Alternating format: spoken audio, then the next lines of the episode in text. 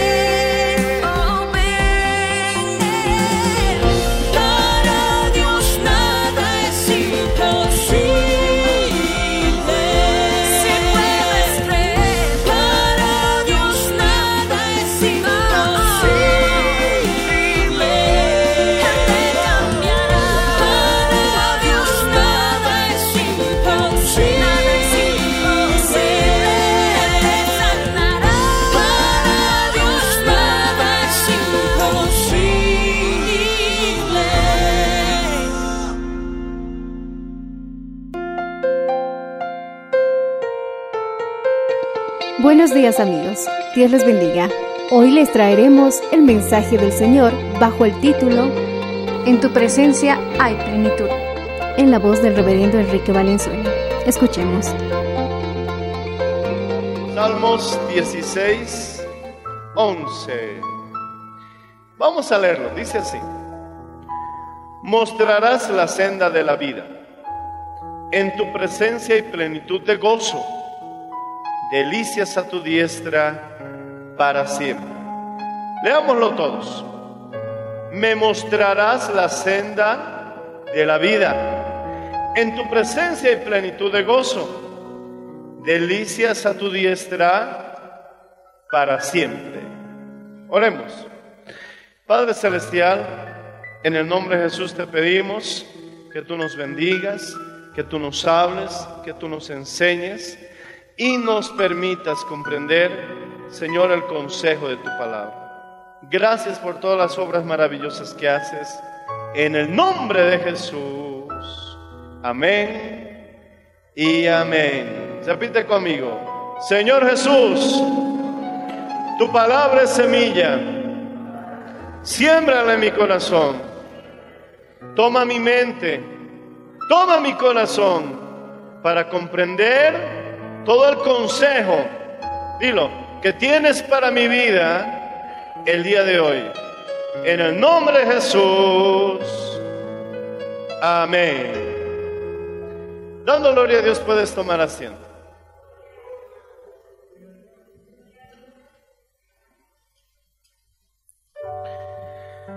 Mis hermanos, tenemos que tener esperanza. Las malas noticias pueden provocar que a nosotros nos angustiemos mucho. Y preocuparse en exceso siempre será muy malo para tu vida, para tu familia, para tu negocio, para tu salud, para todo. Repite conmigo. Preocuparme en exceso es malo para todo. Por lo tanto, mi hermano, resulta que la tristeza es como una puerta a la muerte, a la enfermedad, pero la alegría es una senda a la vida. Y te lo voy a mostrar a través de Salmos 16. Mira en el Salmo 16, Gloria al Señor Jesucristo. En el verso 8 dice, Jehová, a Jehová he puesto siempre delante de mí. Quiero que entiendas bien esa oración. He puesto, no dice Él se ha puesto, he puesto. Esto quiere decir que Dios siempre está disponible, siempre está a nuestro alcance. Por eso dice, a Dios he puesto siempre delante de mí. Cuando tú pones a Dios primero en tu vida, tendrás como resultado muchos beneficios, pero necesitas esforzarte y poner a Dios delante de ti. Cuando uno llega mi hermano a poner delante de, de uno, ¿qué pones? Tristeza, desesperanza, dolor, enfermedad. Entonces eso también traerá consecuencias a tu vida. Preocupación, no hay. Hay muchos que siempre dicen, no hay, no hay, cuando en realidad tienen. Eso también, mi hermano, no es beneficioso. Pero ¿quién está delante de ti? Aquí el salmista dice, a Jehová he puesto, no un día, no dos días, siempre delante de mí. Cuando tú pones a Dios en tu vida primero, entonces eso implica sus promesas, su palabra, su bondad y el deseo inmenso de querer ayudar. Siempre Dios está dispuesto a querer hacer un milagro en tu vida. Un leproso que todo el mundo lo rechazaba. Ser leproso en Israel era vivir una vida de rechazo, marginado, desechado. Nadie quería estar con un leproso. Uno, porque era impuro. Dos, porque era una enfermedad muy temida. Y tres, tenía que vivir hasta fuera de la ciudad. Había lugares exclusivamente para leprosos. No podía andar por el camino, tenía que andar fuera del camino. Y tenía que ir anunciando a todo el mundo que era leproso para que nadie se contaminara con él. Este leproso puso a Jesús delante de él. Qué bonito, ¿verdad? No puso su situación actual, no puso su realidad que estaba viviendo, no puso mi hermano su enfermedad, ni tampoco la amargura que seguramente sentía por todo el rechazo. Decidió poner a Dios delante de él. ¿Y qué hizo? Se postró delante de Jesús. Qué maravilla, decimos amén. Y le dijo, Señor, si quieres, puedes limpiarme. Y el Señor Jesús inmediatamente lo, lo tocó. Le tocó. Es que ocurren dos cosas. Si uno toca al leproso, se contamina. Pero con Jesús no es así. Cuando Él toca al leproso, el leproso se limpia. Y al instante el, leproso fue limpio. Y le dijo, si quiero. Señor, si quieres puedes limpiarme. Y él le dijo, si quiero. Y al instante fue limpio. Si tú necesitas una solución y le dices, Señor, si quieres puedes arreglar mi problema, Él te responderá, si quiero. Señor, estoy enfermo, si quieres puedes sanarme, Él te responderá, si quiero. A todo tu bien, a todo lo que sea mi hermano para tu bien, Él te responderá, si quiero. Señor, ¿me puedes ayudar en esta prueba? Él te dirá, si quiero. Señor, ¿me puedes ayudar a pelear esta batalla? Él te dirá, si quiero. Al leproso le dijo, si quiero, pero el leproso tuvo que poner primeramente a Dios delante de él, siempre.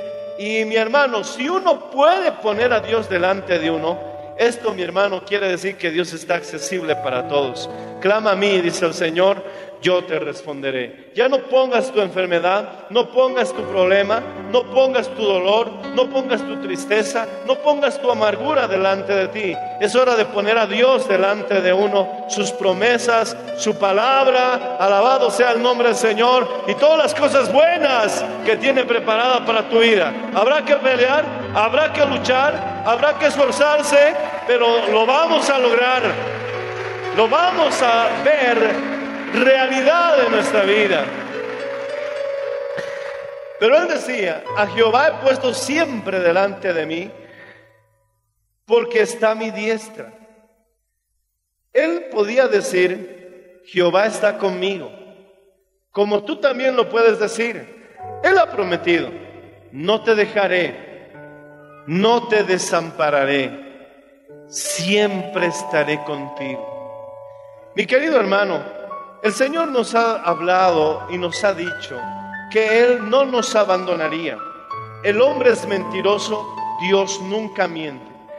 ¿Hay algo que imposible para Dios? En Hebreos nos dice que hay una cosa que es imposible para Dios. Y dice que es imposible que Dios mienta. Él ha dicho, no te dejaré, no te desampararé, siempre estaré contigo. Si tu padre y tu madre te dejaren, con todo yo te recogeré. ¿Se olvidará la mujer de lo que dio a luz? Si ella se olvidare, yo nunca me olvidaré de ti. Tú también puedes decir, Jehová está a mi diestra, el Señor está conmigo, no seré conmovido. Golpean duro las aguas, golpean con fuerza los vientos, pero tú estás en la roca y la roca es Cristo. Tienes cimientos fuertes. ¿Por qué? Gloria al Señor. Porque Jesús es quien te sostiene. Repite conmigo, el Señor está conmigo. Dilo una vez más, el Señor está conmigo. No seré conmovido. ¿Cuántos aman al Señor? Él ha dicho que debemos esforzarnos en guardar su palabra. No podemos ser perfectos porque no existe nadie perfecto. Pero eso no nos da licencia para que nosotros nos demos permiso de hacer las cosas malas. Tenemos que esforzarnos en guardar su palabra. Cada vez que una persona que conoce a Dios se siente hundida, se siente triste, se siente mal, es porque le ha fallado al Señor. Y eso, mi hermano, obviamente nos, nos afecta.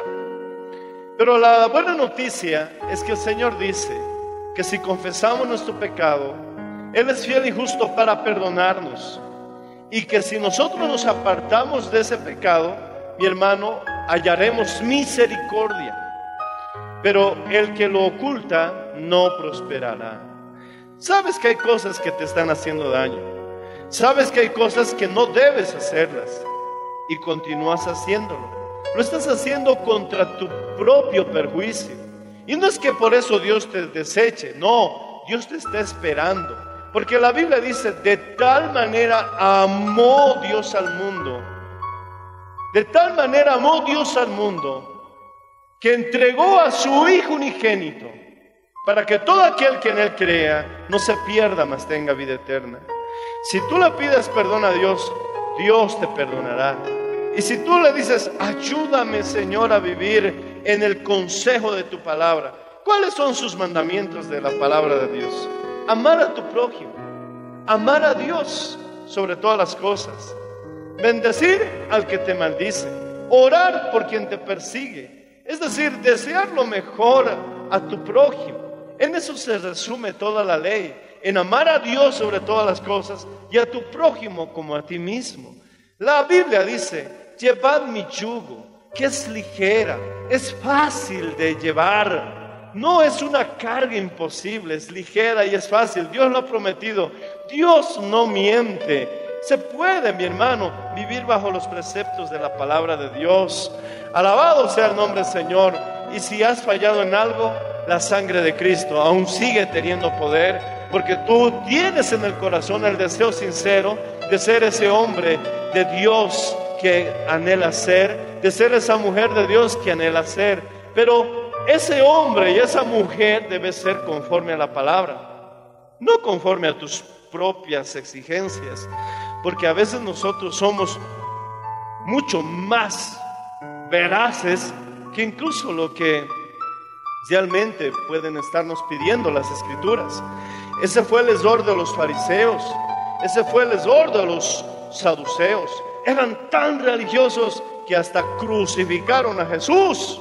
¿Por qué? Porque sanaba a los enfermos el sábado, porque se sentaba a comer con pecadores para hablarles de la palabra. Él se sentaba con ellos porque los enfermos eran los que necesitaban médico, no para vivir lo que ellos vivían o hacer lo que ellos hacían. Él se sentaba para hacer luz en medio de las tinieblas. Alabado sea el nombre del Señor Jesucristo.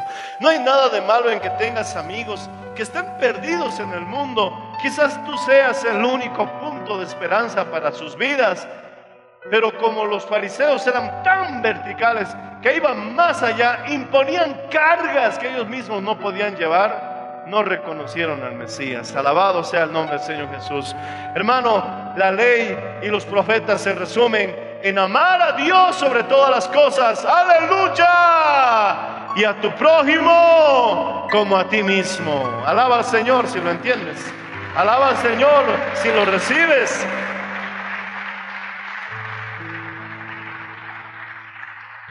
Cristo vive para siempre. Él está a tu diestra. Él está contigo. A pesar de tus imperfecciones, Él está contigo. Él no espera que seas perfecto para ayudarte. Él precisamente quiere ayudarte porque no puedes. Dice que Él viene a ayudarnos en nuestra debilidad. No esperes a ser fuerte para que Él te ayude.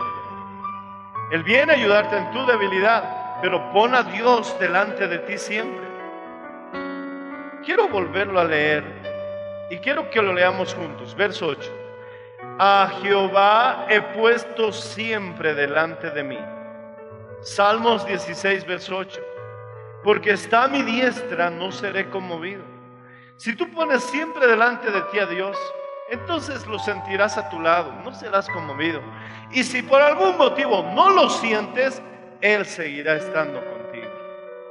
Mi hermano, ya te dije, nadie es perfecto, pero esas imperfecciones tampoco deben darte el permiso para seguir haciendo aquellas cosas que solamente te hacen daño.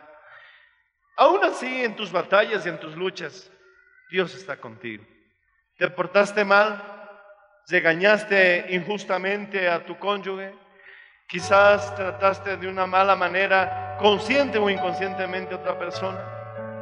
Todo, mi hermano, cualquier asunto se puede solucionar. Alabado sea el nombre del Señor Jesús. La sangre de Cristo tiene poder. Pecaste, hijitos míos. ¿Alguno de vosotros pecó? Abogado tenemos para con el Padre. Jesucristo. Él es justo. Decimos amén. Y el abogado está para ayudarte.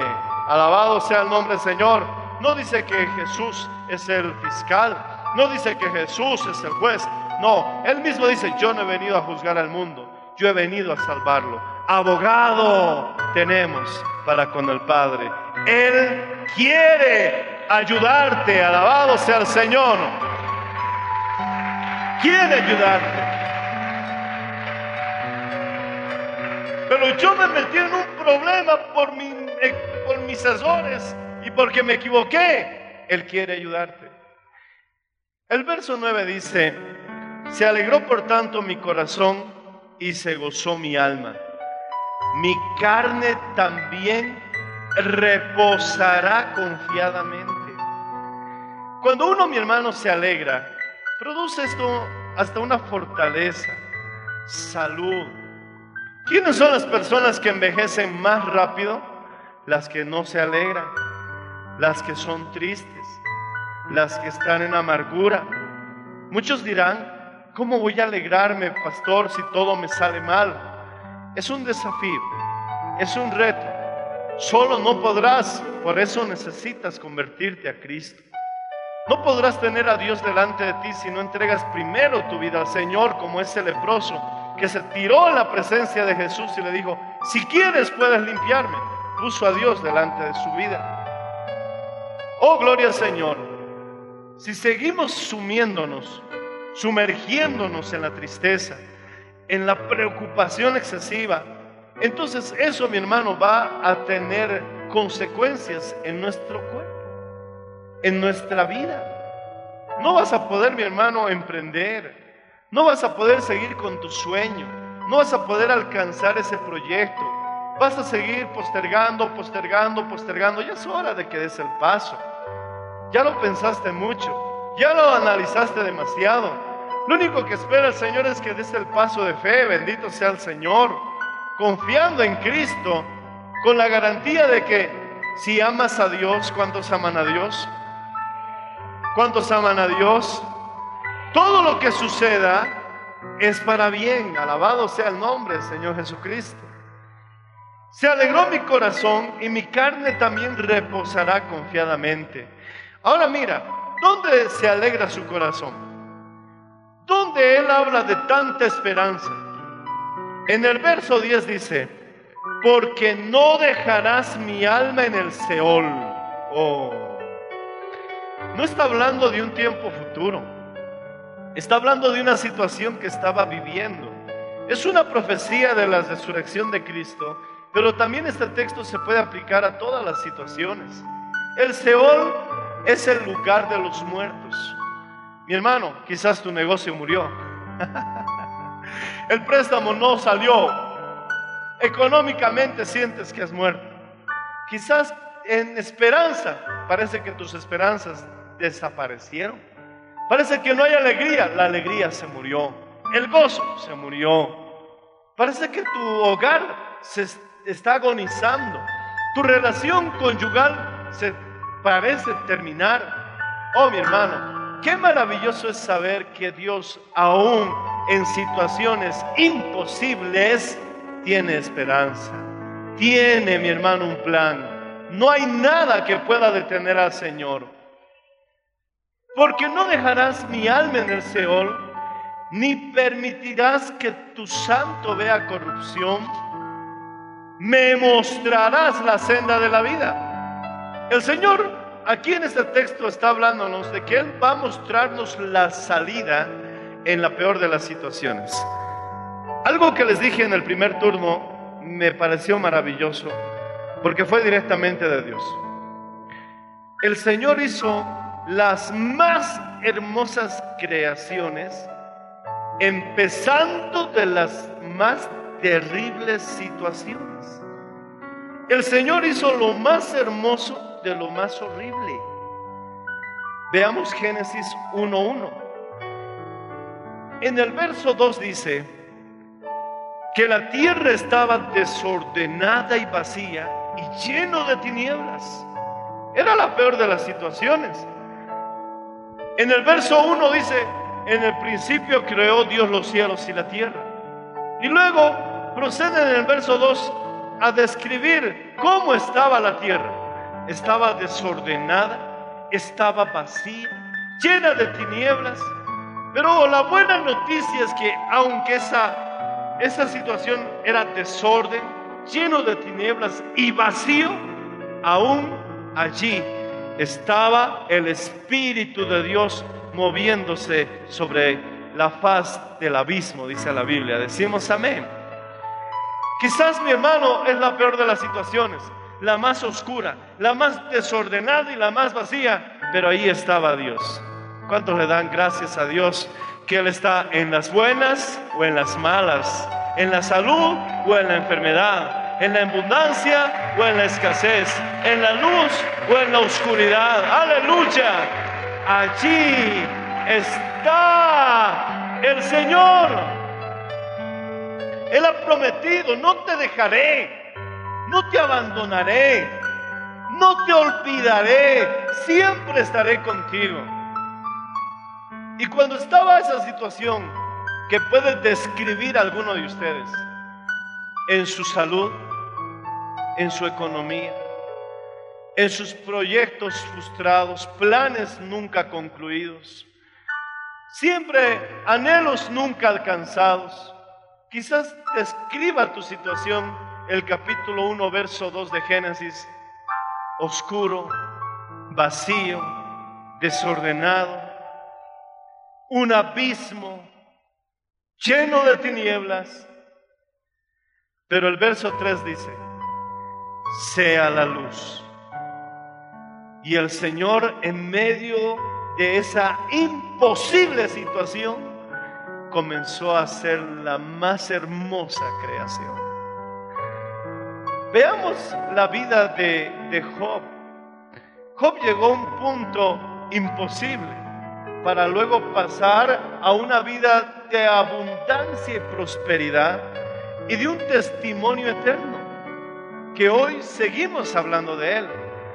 Piensen en José, aparte de ser vendido como esclavo, sufrir la envidia de sus hermanos, tuvo que servir como, como esclavo en la casa, siendo libre, en la casa de un egipcio llamado Potifar su esposa lo calumnió porque él quiso mantenerse en la senda correcta, no quiso hacer lo malo.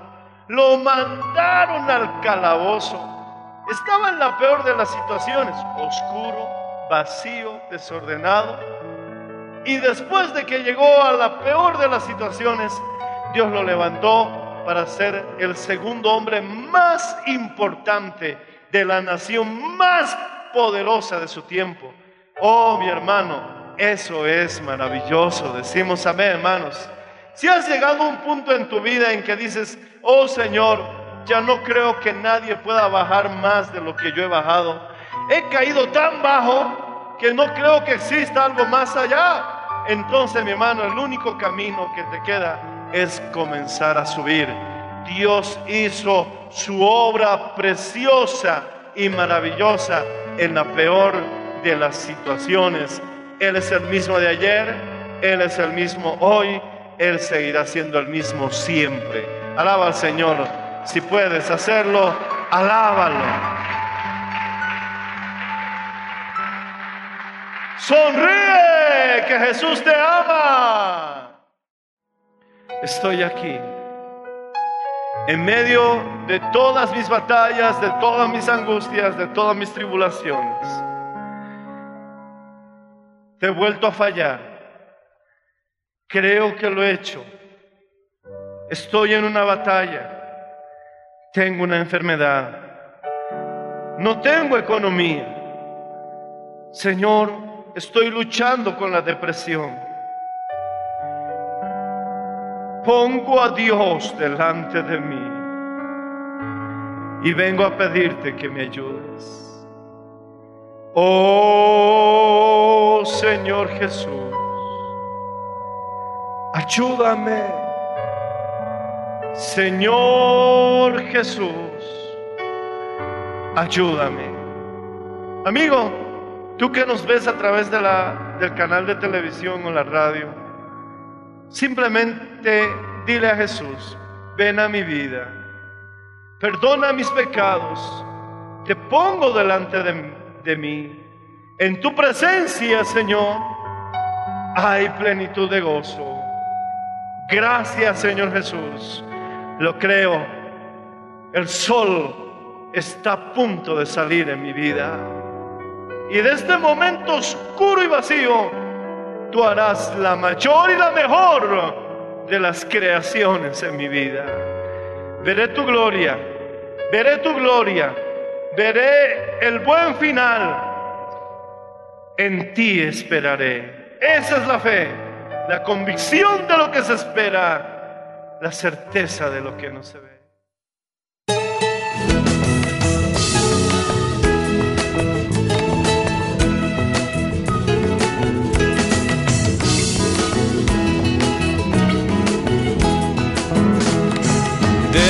Seguir una senda angosta para que pueda llegar a ese lugar donde solo existe la felicidad. Calles de oro, mar de cristal, una preciosa ciudad, donde el amor llena todo todo es luz, no hay oscuridad. Quiero llegar a ese lugar quiero alcanzar yo mi ciudad. Esa ciudad no es terrenal, esa ciudad es celestial. Quiero llegar a ese lugar, quiero alcanzar yo mi ciudad. Esa ciudad no es terrenal, esa ciudad es celestial.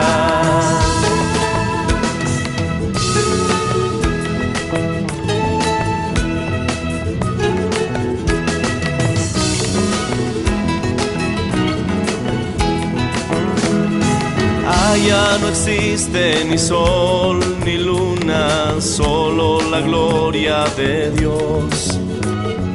Solo el amor del Cordero y a Él alabanza y adoración. es la ciudad prometida a todos aquellos hijos de Dios. Esos que van de la mano, siguiendo por siempre a Cristo Jesús. Quiero llegar a ese lugar, quiero alcanzar yo mi ciudad. Esa ciudad no es terrenal, esa ciudad es celestial. Quiero llegar a ese lugar, quiero alcanzar yo mi ciudad. Esa ciudad no es terrenal, esa ciudad es celestial. Esa ciudad es celestial. Esa ciudad es celestial. Celestial.